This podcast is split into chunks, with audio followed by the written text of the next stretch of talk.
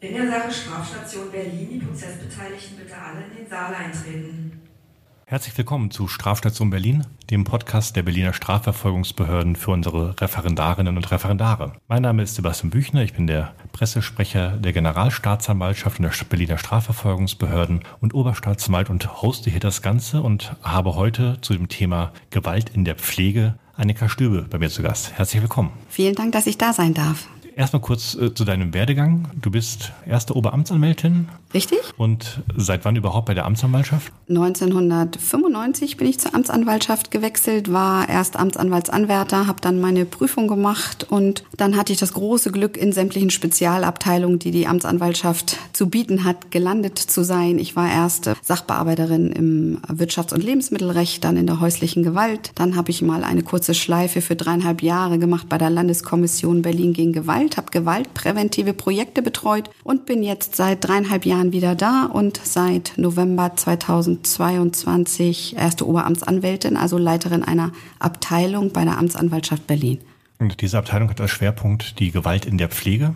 Nein, es gibt seit Februar 2022 drei Sondersachbearbeiterinnen, die sind aufs ganze Haus verteilt und ich bin aber, weil ich die Ranghöchste bin, praktisch die Leiterin dieses Spezialgebiets Gewalt in der Pflege.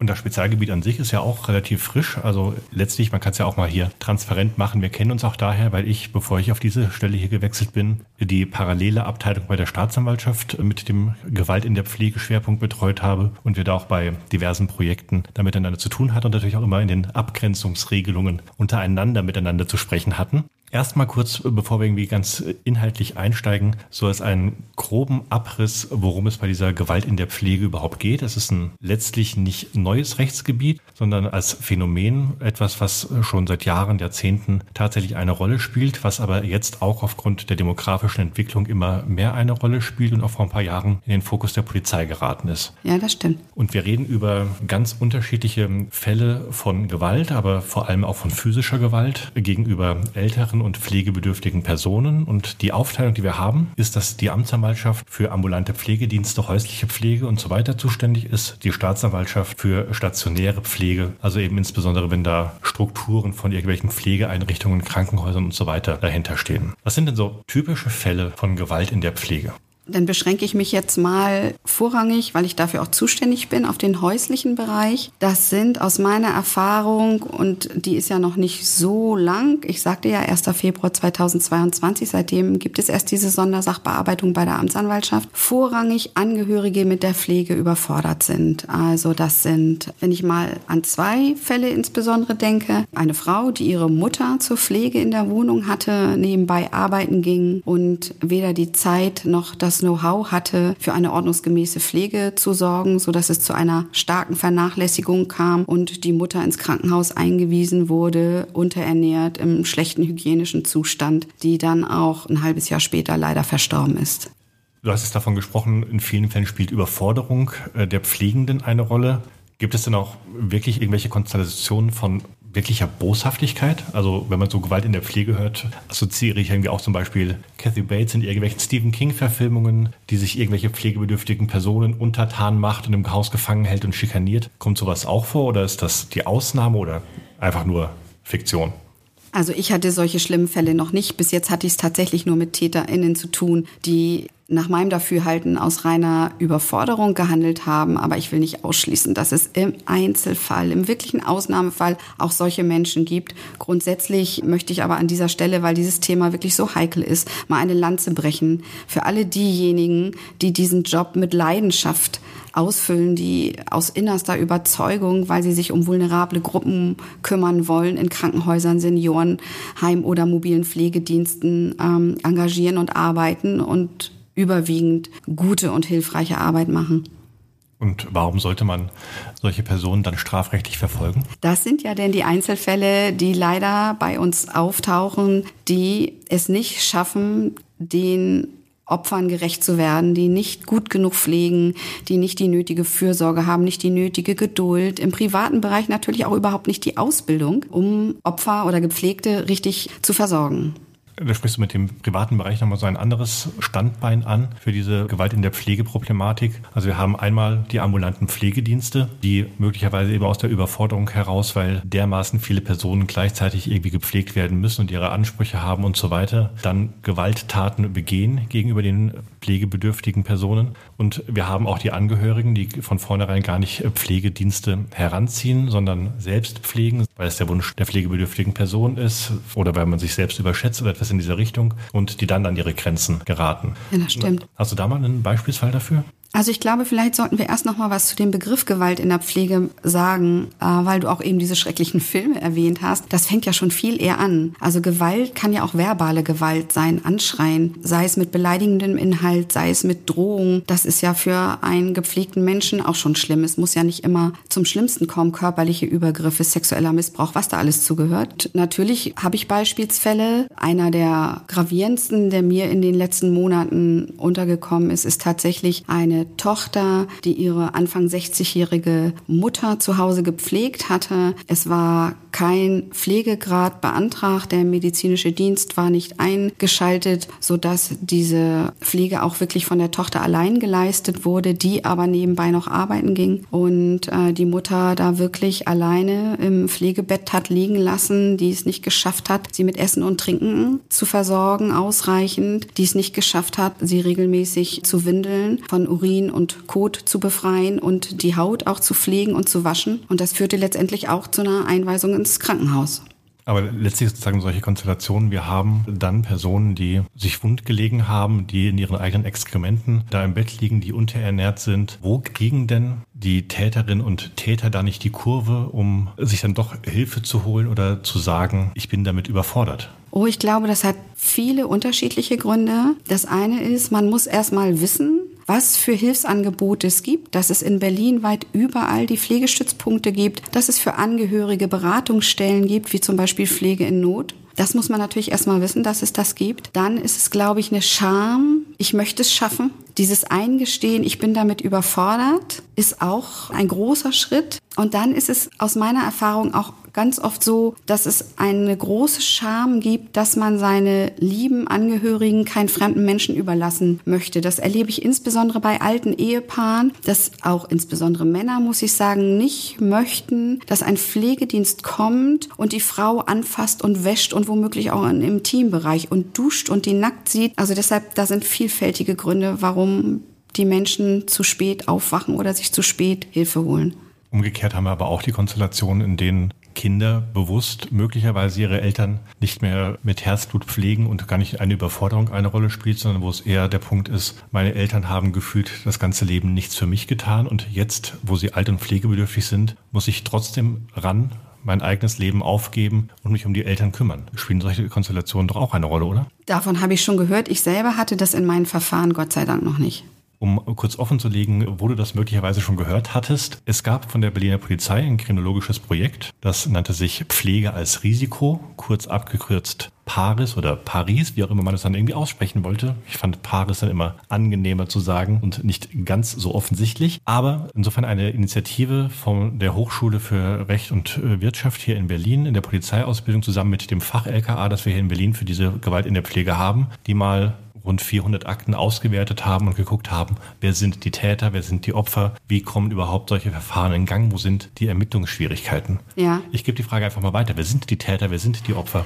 Die Täter waren bei diesem Projekt Paris in einer Altersspanne zwischen 22 und 90 Jahren. Der Altersdurchschnitt lag bei 55 Jahren. Um das kurz klarzustellen, ja. also die, wir sind, reden von den Tätern, das heißt, wir reden ja. von einem oder einer 90-Jährigen, die noch Angehörige pflegt. Ja, richtig. Äußeren Ende und versucht, das irgendwie hinzubekommen und dann damit wahrscheinlich überfordert war. Das stimmt und 39,5 Prozent, also 40 Prozent der TäterInnen waren weiblich und 60,5 Prozent männlich. Das hat diese Studie ergeben zu den Tätern und zu den Opfern. Da war die Altersspanne 60 bis 101 Jahre und der Hauptanteil lag in dem Altersbereich 71 bis 89 Jahre alt. Die Opfer waren zu 64 Prozent weiblich und zu 36 Prozent männlich. Also eigentlich sozusagen ein ganz normales demografisches Bild der Bevölkerung, das sich da abzeichnet. Ja, das stimmt.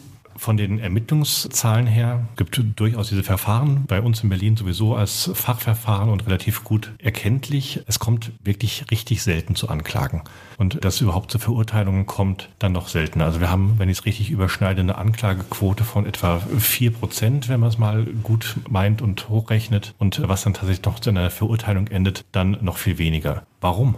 Da möchte ich mal einwerfen, noch, lieber Sebastian, noch. Ich möchte noch mal daran erinnern, dass es uns in dieser Sondersachbearbeitung erst seit Februar 2022 gibt und dass viele Ermittlungen wirklich langwierig sind. Ich habe die Hoffnung, dass viele Verfahren tatsächlich noch mit Anklagen abgeschlossen werden können. Die Probleme, die sich uns bis jetzt zeigen, sind mehrere. Einmal die fehlende Anzeigefähigkeit der Opfer. Wenn die entweder körperlich eingeschränkt in einem Pflegebett liegen, wie sollen die die Polizei alarmieren und jemanden anzeigen? Wenn sie kognitiv eingeschränkt sind, haben sie überhaupt noch das Verständnis davon, was sie machen können, um sich gegen die TäterInnen zu wehren? Dann natürlich die fehlende Aussagefähigkeit. Die Frage ist gerade bei dementiell Erkrankten, wie lange erinnern die sich überhaupt noch an das, was mit ihnen passiert ist? Und wir haben auch eine fehlende Anzeigebereitschaft bei den Opfern, weil sie oft eine Abhängigkeit von ihren Pflegenden haben, die dann überlegen, na, wenn ich jetzt noch eine Anzeige erstatte, nachher werde ich ins Heim abgeschoben, da möchte ich aber ganz bestimmt nicht hin. Ich bin ja schon so dankbar, dass ich überhaupt gepflegt habe und noch zu Hause sein kann. Und ein großes Problem ist auch die fehlende Anzeigebereitschaft von ZeugInnen. Da ist Loyalität in der Kollegenschaft, wenn wir jetzt mal auf die Pflegeheime und die Pflegedienste gucken. Bei ÄrztInnen ist das Problem, dass die ja der Schweigepflicht unterliegen und wir eine Entbindungserklärung brauchen, um überhaupt zu Aussagen von Ärztinnen zu kommen. Ich glaube noch, und ich hoffe, das ändert sich, gibt sowohl bei Opfer als auch bei den Zeuginnen eine Scheu, Kontakt aufzunehmen zu Polizei und zur Strafjustiz. Und an all dem, glaube ich, müssen wir die nächsten Jahre und Jahrzehnte arbeiten, um dieses Dunkelfeld, was es mit Sicherheit in diesem Bereich gibt, zu erhellen und eine andere Anzeigenbereitschaft und Aussagefähigkeit und Aussagebereitschaft herbeizuführen um da einfach nochmal das Dilemma herauszuarbeiten, das war, äh, du hattest gerade einen Punkt erwähnt, der mich irgendwie bei diesen Verfahren auch immer sehr berührt hat, sozusagen dieses Moment, ich will irgendwie den Angehörigen eigentlich auch nicht zur Last fallen. Ich weiß, dass die überfordert sind. Umgekehrt die Angehörigen, die auch mit dieser Überforderung umgehen müssen und auch ihr Bestes versuchen eigentlich zu pflegen, aber dann eben doch mal, ja, dünnhäutiger sind äh, und dann möglicherweise sich dann eben doch zu Gewalttaten hinreißen lassen. Und eben vor allem aber dieses Dilemma, in dem man sich irgendwie als Geschädigter oder Geschädigte befindet, zu sagen, also wenn ich jetzt die Tochter zum Beispiel, die mich pflegt, anzeige, dann bin ich erstmal noch eine Weile hier in der Wohnung. Sie wird mich weiterhin pflegen, bestenfalls, oder auch nicht, oder noch schlechter pflegen. Ich verschlimmere also meine eigene Situation, in der ich hier stecke und habe letztlich überhaupt keine Möglichkeit, aus dieser Konstellation herauszukommen. Ja. Oder gibt es irgendwelche Backup-Pflegeheime, wo man dann irgendwie Frage. quasi frauenhausmäßig, äh, pflegebedürftigenhausmäßig genau. dann irgendwie unterkommt? Nein, ich glaube, wir kommen zu dem Punkt noch, es hat sich ja im Anschluss an das Paares-Projekt ein Netzwerk gewaltfreie Pflege in Berlin gegründet. Und ein Ziel dieses Netzwerkes ist es tatsächlich, dass wir sogenannte Notunterkünfte für Gepflegte schaffen, anschaffen, organisieren, die ähnlich wie bei Kindern, die bei Misshandlungen aus den Familien genommen werden und in Kindernotdiensten unterkommen oder Frauen, überwiegend Frauen im Rahmen der häuslichen Gewalt in Frauenhäusern untergebracht werden können, haben wir das bei Gepflegten noch nicht. Aber wir hoffen, dass wir das erreichen, dass es vielleicht ein, zwei Krankenhäuser gibt in Berlin, die Plätze und Zimmer vorbehalten, dass es vielleicht Frauenhäuser gibt, die bereit sind, auch zu pflegende Frauen aufzunehmen, weil ansonsten muss man diese Opfer tatsächlich im Einflussbereich der TäterInnen lassen, weil nirgends Platz für sie ist. Und die Pflege muss ja weiter gewährleistet sein was uns zu den ambulanten Pflegediensten bringt, wo es genau das gleiche Problem ist. Wenn ich da möglicherweise aufbegehre, mich gegen Pflegekräfte wehre oder die Anzeige, dann kündigt mir schlechtestenfalls der ambulante Pflegedienst den Vertrag und dann habe entweder ich oder meine Angehörigen wieder die Rennerei zu gucken, wie gewährleiste ich jetzt in der Übergangsphase die Pflege und wo kriege ich jetzt wieder einen neuen Pflegedienst her. Ja, leider.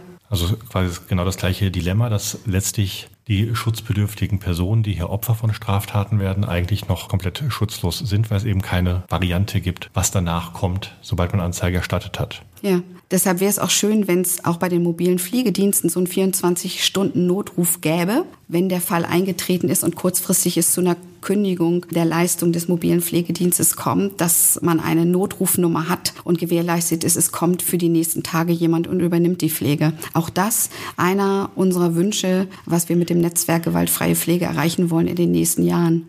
Wer ist in diesem Netzwerk alles organisiert? Oh, das tatsächlich von A bis Z könnte ich das aufzählen. Zum Beispiel die Ärztekammer Berlin, die AOK Pflegeakademie, der Deutsche Pflegerat, die Fachstelle Pflegende Angehörige, die Feuerwehr Berlin, die Heimaufsicht Berlin, der Medizinische Dienst Berlin-Brandenburg, natürlich die Polizei, die auch das Landeskriminalamt 123, das Netzwerk organisieren und moderieren und immer wieder einleiten, die Pflegestützpunkte Berlin und natürlich die Strafverfolgungsbehörden. Und ist man sich eigentlich immer mit allem einig? Oder was sind die Fragen, über die da möglicherweise gestritten wird? Da wird tatsächlich gar nicht gestritten, weil das alles ganz engagierte Kolleginnen und Kollegen sind aus allen Bereichen, denn man muss dieses Gewaltphänomen, Gewalt in der Pflege ja von allen Aspekten beleuchten. Also das fängt ja an, dass die Ausbildung von Pflegekräften vielleicht überarbeitet wird. Es geht darüber, dass die Pflegedienste und auch das Personal in den Pflege- und Seniorenheimen besser aufgestellt ist. Also da ziehen wir alle an einem gleichen Strang. Natürlich ist, möchte auch die Polizei personell besser besser ausgestattet sein. Die Strafjustiz möchte auch mehr Zeit haben, um dem Gewaltphänomen Herr zu werden. Von daher gibt es wenig Streitpunkte, sondern wir versuchen Lücken in der Versorgung aufzudecken und versuchen gemeinschaftlich daran zu arbeiten. Und tatsächlich kann ich von einem Erfolg jetzt schon berichten. Wir haben es einmal geschafft, eine 85-jährige gepflegte Dame in einem Frauenhaus für zwei Nächte unterzubringen, weil da Bereitschaft bestand, weil die Barrierefreiheit da war und weil es tatsächlich bei den Mitarbeitenden des Frauenhauses gelernte Pflegekräfte gab. Und da vernetzen wir uns, da telefonieren wir, wir wissen jetzt, wer wir sind, wie wir heißen, wie wir erreichbar sind. Und das ist ein ganz toller erster kleiner Erfolg dieses Netzwerks. Kommen wir nochmal zurück zur eigentlichen Ermittlungstätigkeit. Du hast es schon angedeutet. Wir haben möglicherweise dementiell erkrankte Geschädigte. Wir haben Zeugnisverweigerungsrechte, wenn es um pflegende Angehörige geht, die da eine Rolle spielen. Wir haben die Berufsgeheimnisträgerverweigerungsrechte durch die Ärzte, die da irgendwie nichts äh, sagen können. Wir haben kollegiale Verschwiegenheiten und Verbindlichkeiten da untereinander. Wie kommt so ein Verfahren überhaupt in Gang? Wenn zum Beispiel jetzt die Tochter die Mutter über Wochen hinweg verwahrlost hat, äh, ja, wollen wir mal bei in einer Wohnung ab? Ja, wollen wir da mal bei dem Fall bleiben, weil der mich wirklich sehr, sehr berührt hat. Ich glaube, das ist wirklich ein gesamtgesellschaftliches Problem. Ich gucke nicht durch die Brille der Strafverfolgerin, sondern ich hoffe auch, dass die Arbeit dazu führt, dass alle aufwachen. Und bei dem Fall mit dieser vernachlässigten Dame mit Anfang 60, die bei ihrer Tochter lebte, das ist tatsächlich dadurch aufgefallen, dass in diesem Mehrfamilienhaus Wasserleitung kontrolliert werden sollten und ein Haushandwerker kam und die Tür wurde nicht geöffnet und er hörte aber durch ein gekipptes Fenster ein Wimmern und hat dann die Feuer Feuerwehr gerufen. Also ein reiner Zufall. Die Polizeibeamten sind hinterher durchs Haus gegangen, haben bei den Nachbarn geklingelt und es war schlimm zu lesen. Alle hatten was mitgekriegt. Alle fünf anderen Mietparteien konnten der Polizei sagen, ja, wir haben öfter mal so komische Geräusche und ein Wimmern gehört. Und auf die Frage, warum nicht mal geklingelt wurde und sich eingemascht wurde, nein, und wir kannten die Familie ja nicht und jeder soll doch machen, was er will. Und also wir müssen die Leute ermutigen, hinzugucken und lieber einmal zu oft eine Strafanzeige zu erstatten. Und wenn an dem Tatvorwurf nichts dran ist, dann stellen wir das Verfahren ein. Aber für die Opfer ist es wichtig, dass sich jeder einmischt. Wir haben schon Rettungssanitäter gehabt, die bei uns angezeigt haben. Ich habe tatsächlich auch schon Tochter und Sohn gehabt, die ihren eigenen Vater angezeigt haben, weil er sich bei der Pflege seiner Ehefrau, also sprich der Mutter der beiden Anzeigenden, nicht hat helfen lassen. Das können mal Freunde sein, die zu Besuch sehen und Verletzungen sehen und denken, das ist aber komisch. Also das ist schon vielfältig. Aber um das bei der Gelegenheit einmal noch mal kurz klarzustellen, auch wenn das unsere Zuhörerinnen und Zuhörer wahrscheinlich dann doch wissen. Die Anzeige führt nicht dazu, wenn das Verfahren eingestellt wird, dass es quasi gleich ein Gegenverfahren wegen falscher Verdächtigung ja. und so weiter gibt, sondern eine Strafanzeige ist letztlich einfach nur der Hinweis an die Polizei oder an die Staatsanwaltschaft, schaut da mal hin, da könnte etwas passiert sein. Ja. Und das ist keine Festlegung und man begeht keine falsche Verdächtigung oder täuscht irgendwelche Straftaten vor oder überreagiert, wenn man eine Anzeige erstattet. Okay, wir kennen alle die Leute, die auch tatsächlich überreagieren bei ihrer Anzeigeerstattung, aber die meisten dann eben doch nicht. Ja. Und dann eben sozusagen einfach nur die Aufforderung an uns, sich einen Sachverhalt näher anzugucken und da hat man keine persönlichen Konsequenzen zu befürchten, wenn das irgendwie dann in eine Einstellung verläuft oder etwas in dieser Richtung passiert. Überhaupt nicht und tatsächlich hat das Landeskriminalamt 123 auch die Möglichkeit geschaffen, dass man anonym Anzeigen erstatten kann. Da läuft auch 24-7 ein Anrufbeantworter. Also da muss wirklich keine Angst haben und im Zweifel denke ich, wir wollen alle sicher, gewaltfrei und würdevoll alt werden und jeder soll mal an sich selber denken, an seine Eltern, seine Großeltern und wenn da ein kleiner Verdacht ist, denke ich mir, hingucken und einschreiten. Mal eine Frage am Rande. Ist das so ein Amtsanwaltschaftsding, dass ihr immer LKA 123 sagt und LKA 243 und nicht 123 und 243? Das war bei den Kollegen, die ich hier hatte, auch schon. Vielleicht dann ja. Mir ist es noch nicht aufgefallen. Okay, es äh, war mir bislang immer nur bei Amtsanwälten, die hier zu Gast waren, äh, aufgefallen. Egal, gut, lassen wir das. Ähm, Nochmal sozusagen zu den eigentlichen Ermittlungen dann zurück. Also man bekommt auf die Art und Weise Kenntnis davon, dass da etwas sein könnte. Und jetzt, wie sichert man Beweise? Das ist ganz unterschiedlich. Was sich bei uns als ganz, ganz zielführend erwiesen hat, ist die Einschaltung der sozialen Dienste der Justiz, und zwar der Abteilung ähm, Bewährungs- und Gerichtshilfe. Das können wir machen nach 160 Absatz 3 Strafprozessordnung, weil wir tatsächlich feststellen, dass es Hemmungen gibt, oft mit der Polizei zu reden oder auch mit uns zu reden. Und die erstatten uns Bericht. Die kriegen einen Berichtsauftrag von von mir und dann sage ich, bitte kontaktiert die Angehörigen, bitte kontaktiert das vermeintliche Opfer und lasst euch mal von denen erzählen, was ist da los, wie geht's denen, ist es tatsächlich eine Überforderung der Pflege oder ist es, wie du vorhin vermutet hast oder gefragt hast, ist es ein böswilliger Mensch, wie müssen wir da einschreiten und es ist tatsächlich so, dass bei den sozialen Diensten dann zwei Kolleginnen sich mit dem Fall beschäftigen, einer mit dem Täter bzw. der Täterin und ein anderer mit dem Opfer und die reden vorher auch auch nicht miteinander. Und die vereinbaren entweder Hausbesuche, die treffen sich an einem neutralen Ort, was auch ganz wichtig ist, oder sie laden zu sich in die Diensträume und dann erstatten sie mir Bericht und tauschen sich erst hinterher drüber aus. Und das ist so hilfreich, um zu wissen, wie ist es zu dieser Tat gekommen, weil man glaubt es nicht, mit den Menschen sprechen die. Meine Erfahrung ist, das ist ein Schatz für mich zu lesen, wie es zu den Taten kam. Und es schafft tatsächlich bei mir auch manchmal Verständnis für die Überforderung. Aber das heißt, das LKA 123 brauchen wir gar nicht. Das LKA 123 oder 123 ist vorrangig zuständig für Misshandlung von Schutzbefohlenen. Das ist nochmal eine andere Vorschrift nach 225 des Strafgesetzbuches. Das fällt gar nicht in die Zuständigkeit der Amtsanwaltschaft.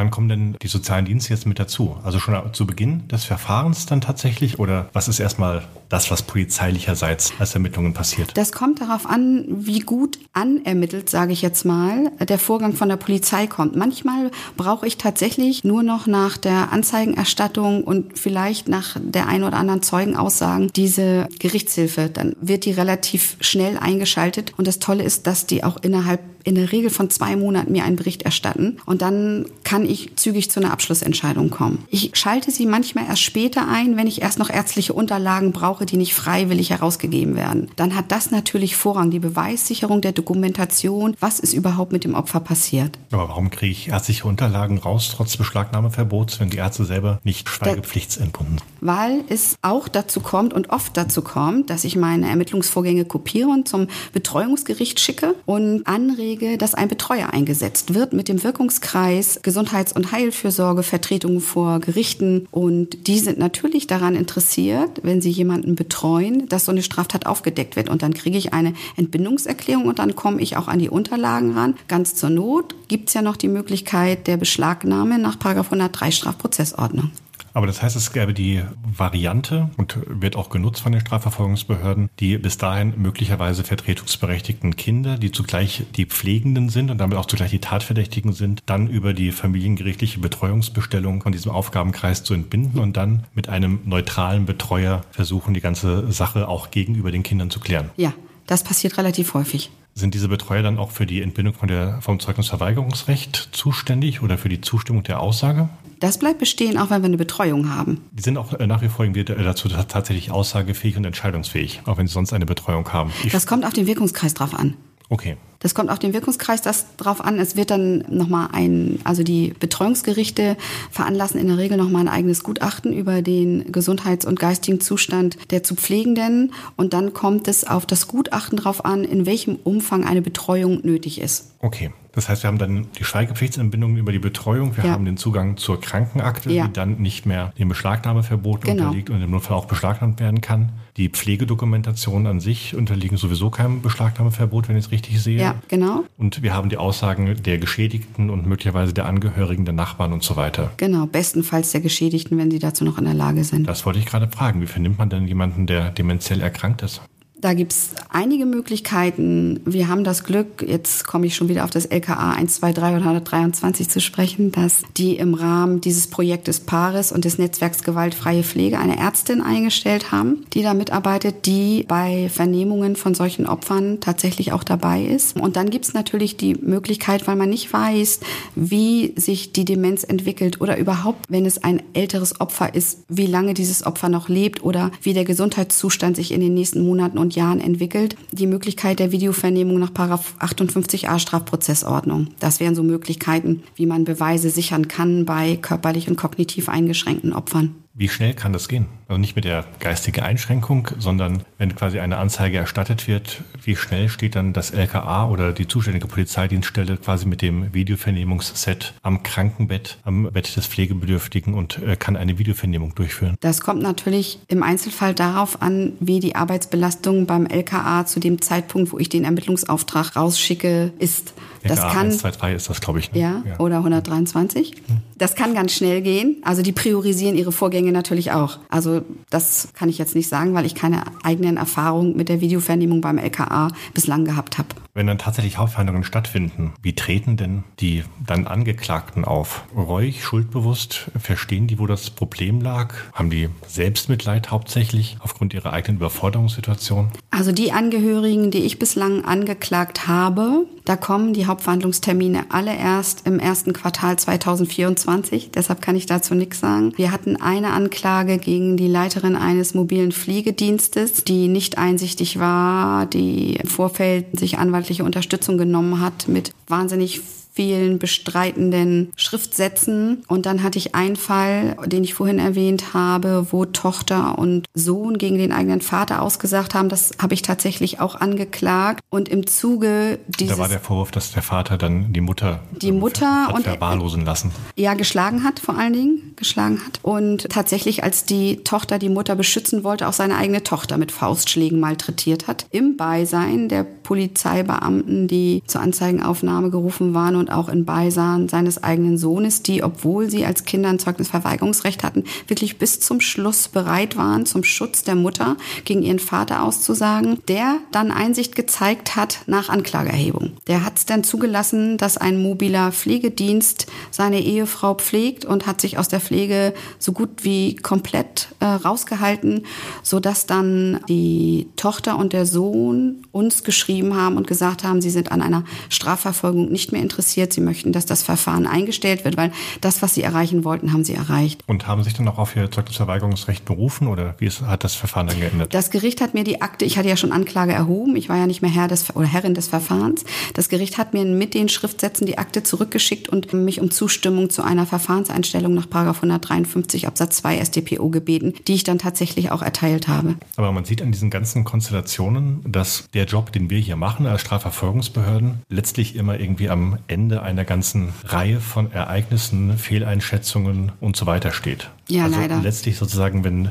wir jetzt Angehörige anklagen müssen, die gewalttätig gegenüber den zu pflegenden Angehörigen geworden sind, dann ist das das Ende der Spirale. Aber es gibt vorher die Überforderungssituation, es gibt vorher möglicherweise auch toxische, ungünstige Familienverhältnisse, seltsame Abhängigkeiten, das alles. Also insofern eigentlich ein gesamtgesellschaftliches Problem, das wahrscheinlich mit zunehmender Überalterung unserer Gesellschaft auch eher noch zunehmen wird. Ja, es wird auf jeden Fall zunehmen. Ja, das Statistische Bundesamt hat im Mai 2023 die neuesten Zahlen veröffentlicht. Danach werden in Deutschland schon fünf Millionen Menschen gepflegt, davon eine Million im stationären Bereich, das heißt Krankenhäuser, Pflegeheime, Seniorenheime und vier Millionen werden zu Hause gepflegt durch Angehörige und durch mobile Pflegedienste. Und wenn man sich jetzt die Altersstruktur in Deutschland anguckt, ist es klar, dass diese Zahlen steigen werden und natürlich auch dementsprechend wird die Zahl derer steigen, die durch die Pflege überfordert sind, so dass wir wir, glaube ich, zukünftig noch viel mehr Arbeit mit diesem Gewaltphänomen zu tun haben werden. Und das Traurige ist wirklich, da gebe ich dir recht, wir sind am Ende der Spirale und es gibt mit Sicherheit vorher schon Möglichkeiten, das zu entdecken, dass jemand überfordert ist, dem Hilfe anzubieten. Es bedarf der Möglichkeit, dass Pflegende sagen dürfen, die dürfen zugeben, ich kann nicht mehr, ich bin überfordert. Und was erreichen wir noch? Strafe ist nicht das Richtige, womit wir dann hantieren sollten. Wichtig ist, dass das Opfer geschützt wird und deshalb auch muss man nicht jeden Täter tatsächlich mit einer Geld- oder mit einer Freiheitsstrafe belegen,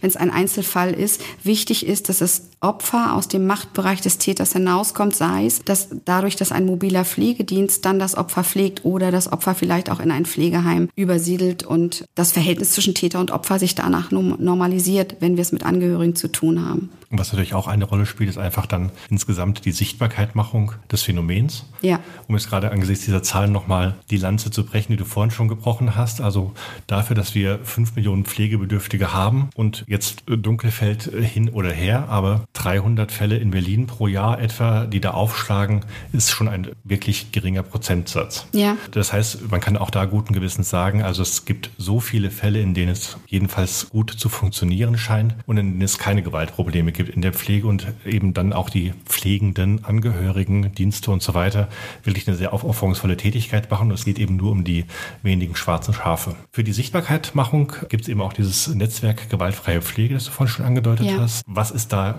der Plan? Wie kommt man jetzt an die äh, Politik in dieser Konstellation heran? Denn äh, letztlich, ich meine, du hast selbst gesagt, alle sind sich einig, da muss was passieren.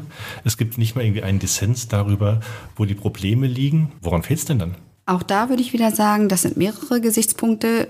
Das eine ist natürlich, man braucht ein Verständnis für dieses Gewaltphänomen und für, dieses, für diese Problematik an sich. Man braucht Empathie, man braucht einen Willen daran, was ändern zu wollen. Man braucht natürlich Geld und das in diesen Zeiten. Also alle Bundesländer plus die Bundesregierung sucht nach Möglichkeiten zu sparen. Wir haben finanzielle Belastung durch den Nahostkrieg, durch den Ukraine-Konflikt, so dass man natürlich auch versuchen muss, dieses Thema in den Fokus zu rücken. Das sind ja nicht nur die, die beruflich mit diesem Thema zu tun haben, sondern das sind die Angehörigen, das sind Freunde, das äh, alle, die da ähm, die Menschen haben oder auch haben werden, die damit zu tun haben. Und natürlich wäre es schön, wenn, wir über kurz oder lang irgendeinen Prominenten als Schirmherrn oder Schirmherrin gewinnen können, der oder die sich auch dafür einsetzt. Ich glaube, wichtig ist, dieses Thema muss an die Öffentlichkeit, es muss enttabuisiert werden und uns ist allen klar, wir werden alle alt. Wir wissen nicht, wie wir alt werden, ob wir gepflegt werden müssen oder nicht, aber ich glaube, jedem Einzelnen ist klar, er möchte sicher, würdevoll und vor allem gewaltfrei gepflegt werden, wenn es dann soweit kommt. Und ich glaube, wenn man das den Menschen immer wieder deutlich macht, schaffen wir es auch, all unsere Ziele durchzusetzen und Mitstreiter zu gewinnen und Achtsamkeit zu erreichen. Vielen Dank für das Gespräch. Ich danke. Die Prozessbeteiligten